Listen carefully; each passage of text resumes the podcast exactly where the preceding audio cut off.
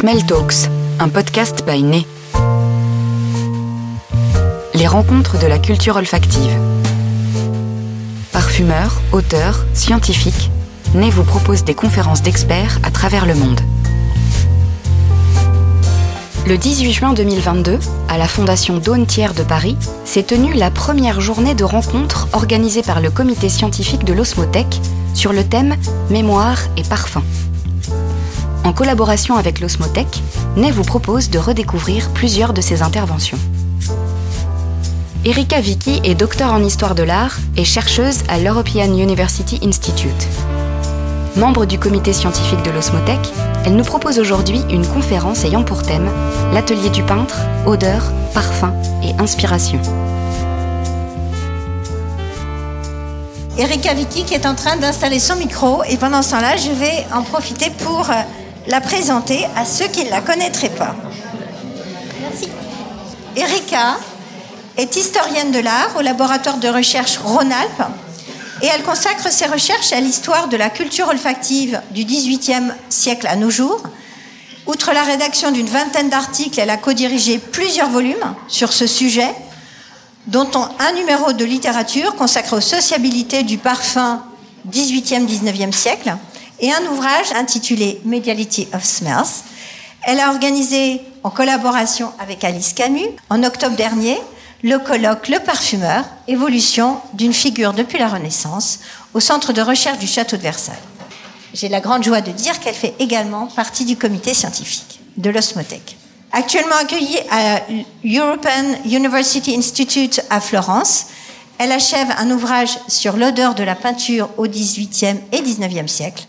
Dans cette présentation, il s'agira d'explorer un imaginaire spécifique de la mémoire olfactive qui s'exprime dans la critique d'art et les écrits d'artistes.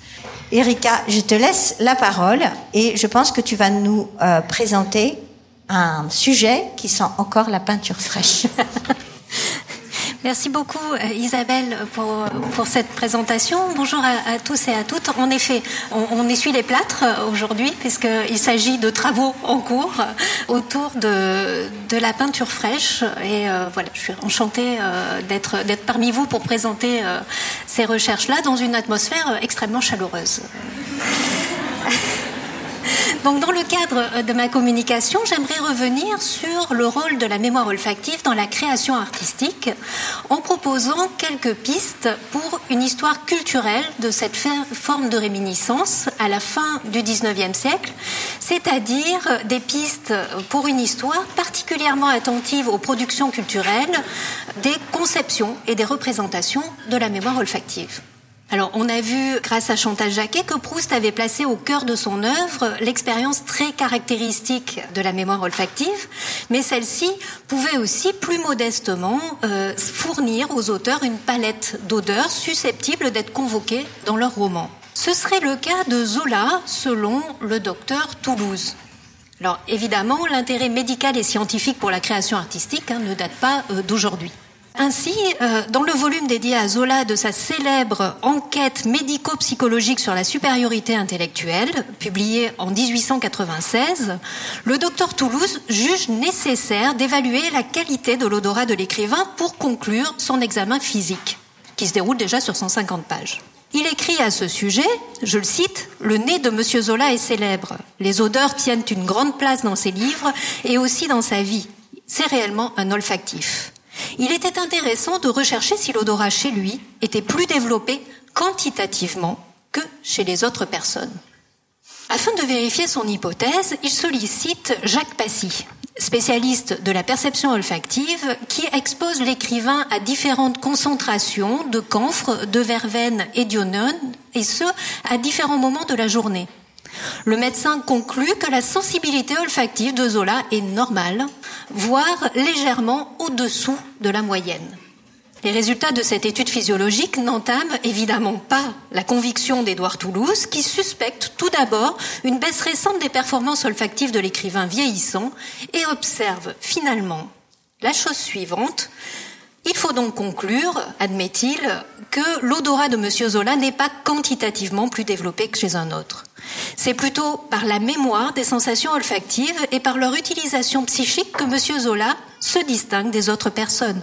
Plus frappé par les impressions de l'odorat, il en garde plus longtemps le souvenir et même un souvenir plus précis. Ainsi, certaines odeurs peuvent-elles lui rappeler des objets auxquels elles sont habituellement liées, car M. Zola remarque ces rapports qui n'éveillent pas l'attention des gens qui ne sont pas olfactifs. Mais il ne s'ensuit pas nécessairement, comme l'expérience le prouve, une plus grande acuité sensorielle. Fin de citation. Le caractère donc d'olfactif prêté ici à Zola ne repose pas sur sa sensibilité ou sur sa faculté à noter des impressions olfactives, mais bien, selon Toulouse, sur la précision de sa mémoire olfactive et sur les liens qu'elle lui permet de créer. La conception de la mémoire olfactive évoquée ici par Toulouse ne la présente donc pas seulement comme un réservoir d'odeurs mémorisé dans lequel on pourrait piocher des informations, mais aussi comme un processus dynamique stimulé par les associations que suscitent les odeurs. Bien que cette conception soit beaucoup moins élaborée que la description de Proust, elle implique que les odeurs peuvent faire émerger des souvenirs et avec eux des émotions ou des associations d'idées. Selon d'autres textes de la même période, c'est-à-dire de la fin du XIXe siècle, l'expérience de mémoire olfactive peut permettre de trouver l'inspiration, en particulier lorsqu'il s'agit de renouer avec des odeurs familières et associées à l'activité créatrice elle-même. Ainsi, les odeurs et la mémoire olfactive réconcilient les deux principales acceptions du terme inspiration, comme l'explique Alexis Lemaître dans un très beau livre sur sa vie euh, d'élève à l'école des beaux-arts qui est paru en 1889, en été, par les grandes chaleurs, la haute salle s'emplit d'une buée épaisse, d'une vapeur d'eau qui s'échappe de la glaise mouillée. Cela sent bon la terre, odeur enivrante pour le sculpteur, comme l'odeur de la peinture pour le peintre, comme l'odeur de la poudre pour le soldat. Fin de citation. Selon cette perspective, si la mémoire joue un rôle déterminant dans la constitution de l'identité, la mémoire olfactive semble en partie constitutive de l'identité d'artiste. Elle apparaît par ailleurs indispensable à l'acquisition et à la perpétuation d'une habitude. Pour explorer l'hypothèse selon laquelle la mémoire olfactive au XIXe siècle était considérée comme capable de stimuler la création, je propose de me pencher non pas sur l'œuvre d'un auteur, mais sur un corpus de récits d'ateliers, alors généralement euh, publiés dans la presse et souvent le fruit d'auteurs mineurs. Ces textes, qui, s'ils n'ont pas tous marqué euh, l'histoire de l'art et l'histoire euh, de la littérature, ont cependant contribué activement à faire émerger des conceptions et à construire des lieux communs. On trouve ces récits d'ateliers un peu partout dans la presse qui s'épanouit au XIXe siècle. Dans les quotidiens, où ils occupent les colonnes dédiées à la critique d'art, mais aussi aux romans, puisque les romans étaient généralement publiés en premier lieu dans la presse sous forme de feuilletons, mais aussi dans la presse féminine, la presse de vulgarisation, la presse consacrée aux arts, ou encore dans la presse satirique, etc. Autant de lieux de publication qui dialoguent entre eux et qui permettent de créer conjointement un imaginaire de l'atelier du peintre. Mais si l'atelier se trouve au cœur de si nombreux récits de la seconde moitié du XIXe siècle, c'est parce que l'atelier fascine. En particulier depuis l'immense succès de Murger, qui a mis à la mode la vie des artistes bohèmes. Les textes littéraires, depuis les pièces de théâtre ou opéra, on voit ici euh, la bohème de Puccini, qui est bien célèbre, euh, se succèdent, mettant en scène l'atelier et sont même suivis de près par des reportages photographiques comme la, célèbre série des artistes chez eux. Dans ces récits d'atelier, il est très très souvent euh, question de l'odeur caractéristique qui règne dans ces espaces. Ces notations olfactives ont l'avantage de valoriser le témoignage de l'auteur qui peut ainsi montrer qu'il a fait personnellement l'expérience de l'atelier puisqu'il peut en décrire l'odeur. C'est particulièrement important dans le domaine de la critique d'art, puisque dès Diderot, la fréquentation des ateliers d'artistes a été jugée indispensable pour pouvoir connaître et donc évaluer leur travail. C'est dans l'atelier que l'écrivain apprend à connaître l'art et la peinture, notamment parce que s'il noue des rapports privilégiés entre les artistes, les écrivains et, euh, et les journalistes. Mais quelle description olfactive de l'atelier trouve-t-on donc dans ces récits? Si on se fie au souvenir olfactif de Gaston Modot, qui fut peintre avant d'être acteur, l'atmosphère olfactive de l'atelier tient en deux mots, tabac et térébenthine. Celui-ci écrit en 1931 ceci J'allume une pipe, j'écrase des tubes de couleur sur ma palette, je rêvasse devant mon chevalet, bientôt un parfum inoubliable, tabac et térébenthine. La bonne vieille odeur d'atelier me fait évoquer le passé, le Montmartre d'avant-guerre, le Montmartre des peintres. À peu près à l'époque dont il est question, Maupassant décrit en ce terme l'odeur de l'atelier très bien meublé d'un peintre mondain, Bertin, que tu as évoqué ce matin, Sophie Valentine, dans Fort contre comme la mort. Il, écrit ceci Une vague odeur engourdissante de peinture, de térébenthine et de tabac flottait, captée par les tapis et les sièges. Cette description est reprise très abondamment et notamment presque à l'identique quelques années plus tard dans un roman qui recevra une postérité moindre et dans lequel on peut lire euh, dans l'air flotter cette odeur particulière aux ateliers de peintres, cette odeur de térébenthine et de tabac que captent les tentures et les sièges. On pourrait trouver de nombreux autres exemples, mettant en évidence, comme ici, à la fois la circulation des idées à l'œuvre dans la presse, mais aussi les deux unités olfactives propres à l'atelier, le tabac et la térébenthine. Ce mélange proprement explosif, ou en tout cas euh, très inflammable, constituait une association si familière au XIXe siècle que les frères Goncourt peuvent s'amuser à la subvertir en décrivant ainsi l'atelier d'Anatole, atelier de misère et de jeunesse, viré grenier d'espérance que cet atelier de la rue Lafayette, cette mansarde de travail avec sa bonne odeur de tabac et de paresse. Alors, ils ne disent pas si la paresse s'imprègne dans les tentures, mais doute est évidence, il n'est pas question ici de térébenthine. Il faut dire que l'odeur de la térébenthine est bien connue au XIXe siècle, car on s'inquiète énormément de ses effets sur la santé des personnes qui habitent un logement fraîchement peint, mais aussi sur la santé des artistes. Cette publicité, qui vante les mérites d'un encaustique, montre bien combien la question était courante. C'est vraiment un lieu commun au XIXe siècle. D'ailleurs, la térébenthine était une des odeurs que Zola, dans le test que j'évoquais tout à l'heure, euh, avait très bien reconnu, l'associant immédiatement à l'odeur d'un appartement fraîchement décoré. L'odeur de térébenthine, donc utilisée comme cicatif dans la peinture à l'huile, est donc attendue dans l'atelier d'un peintre. Par exemple, Louis Leroy, à la fois peintre, dramaturge et contributeur régulier du journal amusant, élément de petite presse satirique, publie un vaudeville en un acte en 1864 euh, qui commence par cette didascalie. Euh, le théâtre représente tout ce qu'il faut pour peindre et dessiner. Une forte odeur de térébenthine brûlée embaume l'atmosphère. Alors pour moi, c'est un grand mystère. Je me demande si, cette, si ce vaudeville a été joué et si on a effectivement diffusé une odeur de térébenthine dans la salle. C'est assez improbable. Mais en tout cas, ce que nous montre ce texte ici, c'est que non seulement l'odeur de térébenthine était caractéristique évidemment de l'atelier, qu'elle était aussi jugée dangereuse pour la santé. Et c'est là qu'intervient le tabac, car il était bien connu au XIXe siècle que fumer protégeait les peintres des dangers occasionnés par les odeurs trop fortes dégagées par les matériaux. Finalement, le tabac, c'était excellent pour la santé, quoi qu'on en dise aujourd'hui. C'est assez intéressant pour nous, puisqu'il s'agit dans le fait de fumer, d'une autre stimulation olfactive, mais qui engage encore plus activement la respiration, l'inspiration. Moins attentifs que nous au rapport entre olfaction et création, les auteurs du XIXe siècle précisaient l'usage du tabac non seulement pour donner une idée plus claire de l'atmosphère olfactive qui règne dans l'atelier, mais aussi pour son caractère de marqueur social.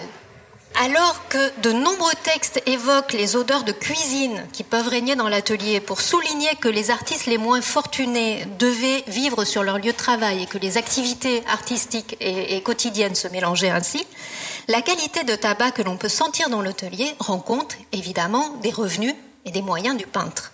Tandis que les représentations de Courbet, très très abondantes, fumant la pipe, euh, souligne par là son, engagement euh, auprès du peuple, la mention d'une consommation de tabac plus raffinée évoque le luxe qui règne dans certains ateliers. Toujours au sujet de Maupassant, on peut lire ainsi dans un autre récit euh, prospectif de, de l'entre-deux-guerres Quand Maupassant voulait nous introduire chez un de ces privilégiés à qui tout sourit dans le monde, la gloire, l'amour, la fortune, il nous conduisait dans l'atelier de son ami Gervex, parfumé à l'odeur de la peinture, de la térébenthine et du tabac d'Orient, qui faisait un bouquet si plaisant à notre odorat.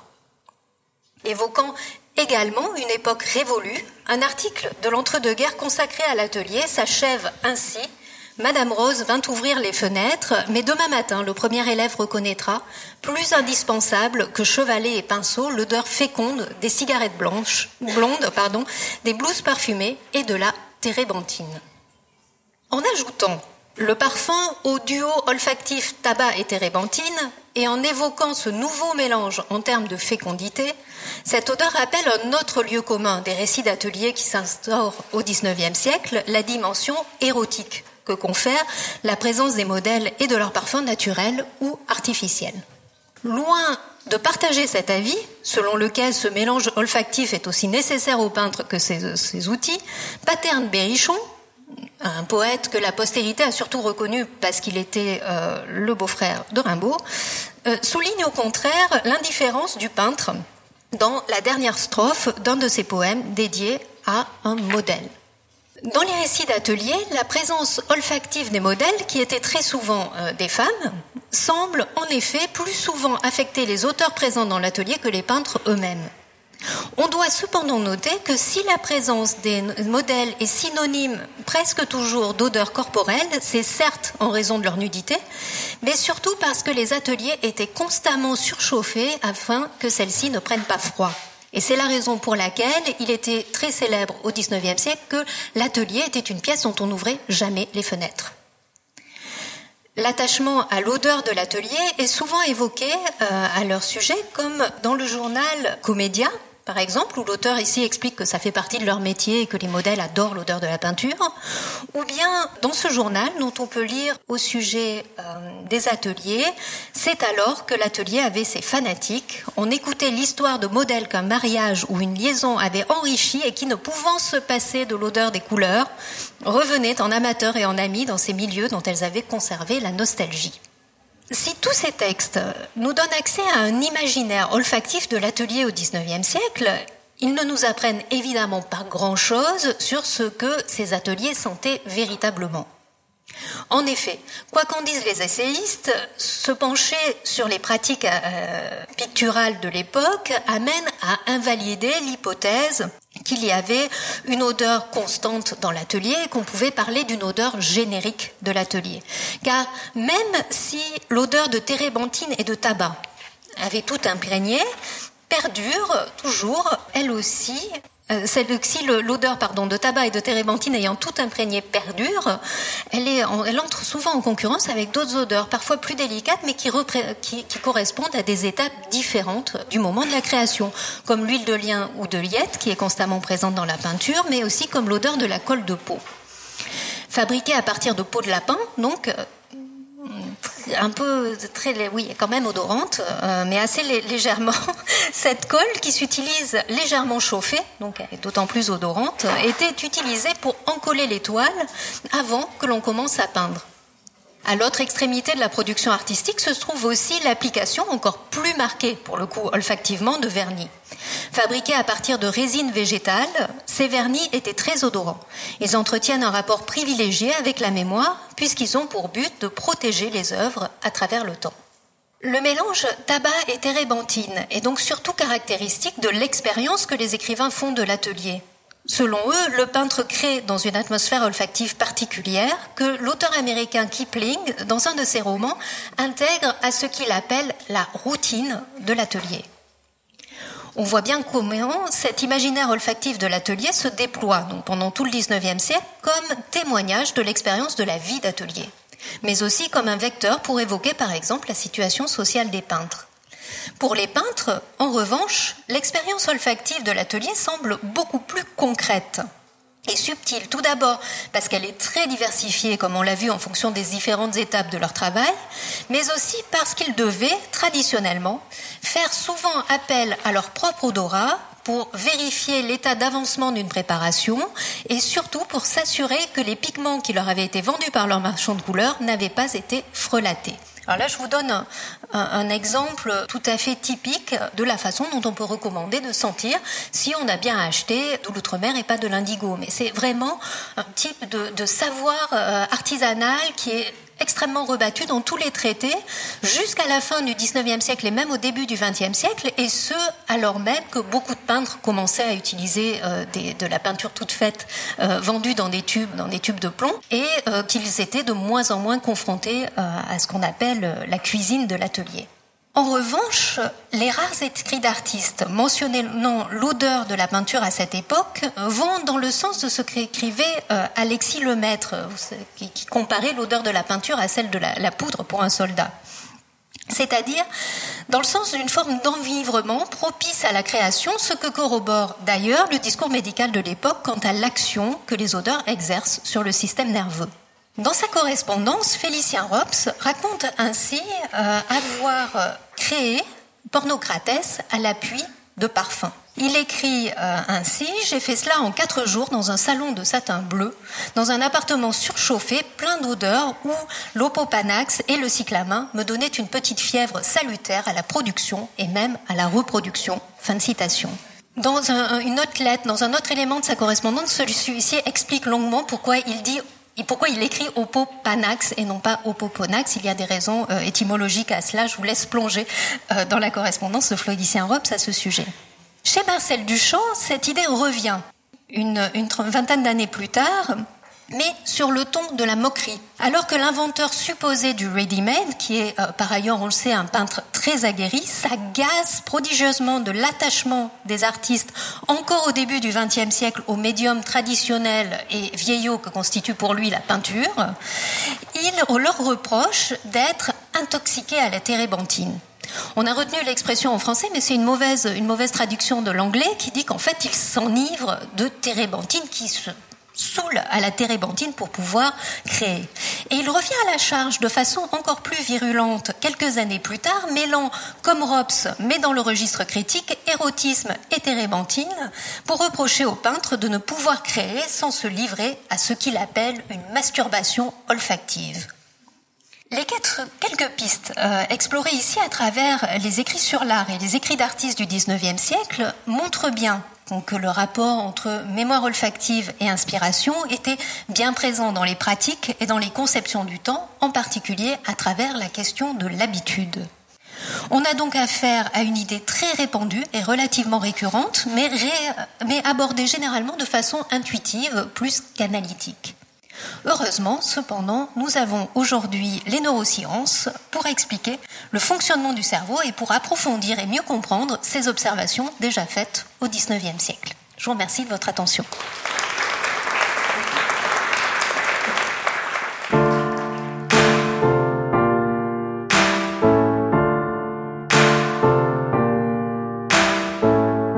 Retrouvez cette émission sur podcast.bainet.com et sur les plateformes habituelles.